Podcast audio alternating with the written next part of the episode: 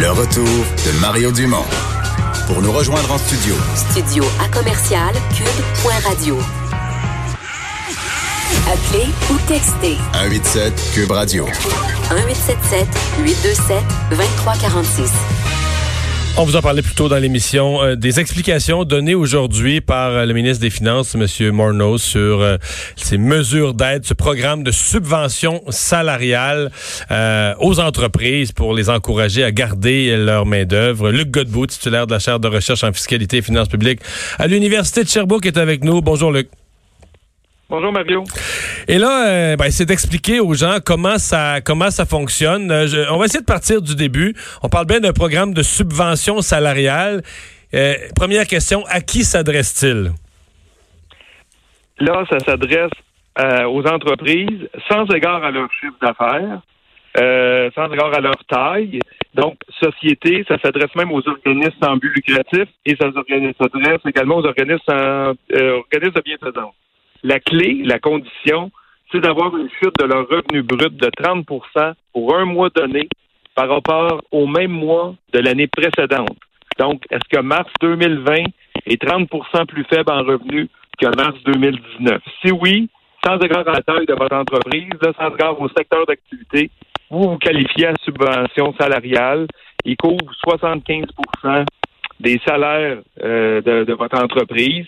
Par employé, il faut pas que le salaire dépasse 58 700 sur une base annuelle.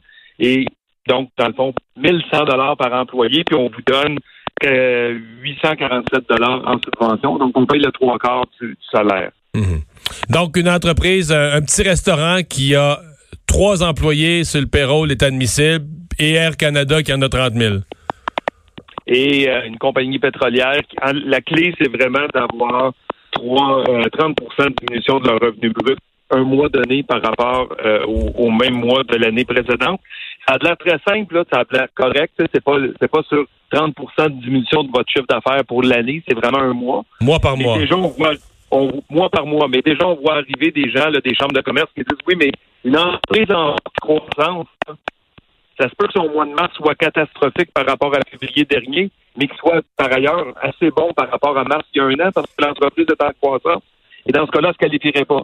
Donc là, il faut, attendre de lire les règlements, il faut attendre de lire là, parce que en ce moment, on y va par communiqué de. Ça fait déjà euh, pour cette annonce-là, ils l'ont annoncé vendredi, ils ont dit qu'on aurait les détails lundi. Lundi, ils nous ont dit à la fin du mois, ce qui était mardi. Puis mardi, ils nous ont dit que ça sera aujourd'hui. Mais à ce jour, on y va par conférence de presse. On n'a pas vu les textes encore euh, se mettre en ligne. les, textes que les fiscalistes utilisent pour les interprétations détaillées. Là. Euh, bon, euh, donc on dit une entreprise qui... Il faudra le faire, ce que je comprends, mois par mois. C'est-à-dire qu'une entreprise, par exemple, qui pourrait obtenir la subvention pour le mois de mars, après ça, présenter son mois d'avril, dire oui, votre revenu a baissé de 30% vous y avez droit. Mais si ses revenus se redressent en mai, puis qu'il n'y a plus 30% d'écart entre son mai 2019 et son mai 2020, ne serait plus admissible en mai. C'est traité mois par mois, c'est bien ça? C'est vraiment traité mois par mois, puis on parle. Si vous vous qualifiez, c'est pour trois mois, c'est pour 12 semaines, mais c'est vraiment une demande mensuelle qui devrait être faite euh, pour, se qualifier euh, à chaque fois. OK. Et donc, à ce moment-là, euh, le ministre, dans son appel, il y a quand même beaucoup d'entreprises qui, au cours des, derniers, des dernières semaines, ont fait des mises à pied. Alors, le ministre doit carrément inciter, encourager, inviter ces entreprises-là à rappeler leur personnel. Oui, tout à fait. Donc, là, on comprend que les, employés rappelés, si on leur plein salaire et que l'entreprise reçoit 75% de, ce salaire-là, ils n'auront pas droit là, à l'annonce de la semaine dernière, la prestation canadienne d'urgence. Un même emploi ou un même employé ne peut pas avoir les deux. C'est soit votre employeur reçoit 75 et il vous verse un salaire, ou soit vous êtes à la prestation canadienne d'urgence. OK. Luc, est-ce qu'un employeur pourrait dire, ben moi, j'ai pas une scène, je suis cassé comme employeur. Je vais quand même rappeler mes employés. Je vais prendre le 75 de, du, du, fédéral.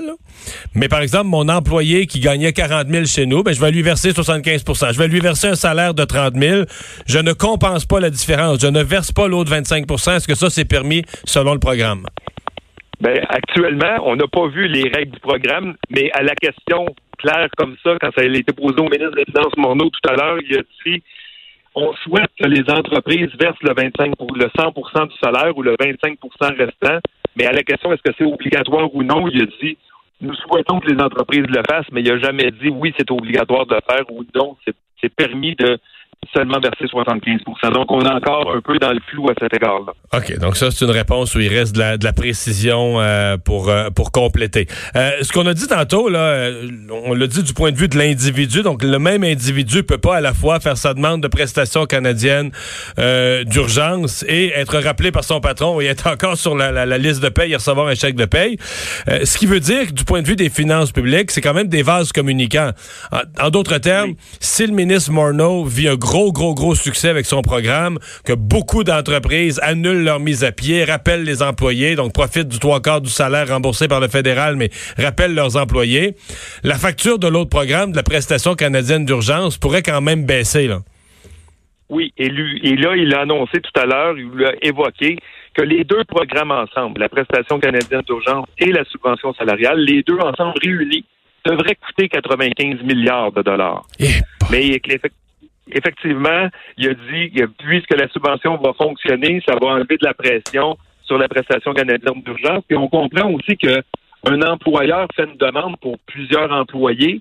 Ça va enlever de la pression aussi même administrative à l'Agence du revenu du Canada. Plutôt qu'il y ait des millions de personnes qui demandent la prestation canadienne, il va y avoir des milliers d'entreprises qui vont demander la, subvention salariale. Ouais, parce que... Et j'ai entendu un ouf, effectivement, 95 milliards pour ces deux seuls programmes-là il faut ajouter les annonces de majoration de crédit de TPS, de majoration d'allocation canadienne pour enfants. On y va pour un autre euh, presque 10 milliards.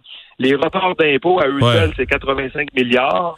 Mais tantôt, euh, Luc, euh, tantôt, je recevais comme invité il y a à peu près une demi-heure l'ancien ministre des Finances, Carlos Létard. Puis il a dit le déficit fédéral va être 150 milliards.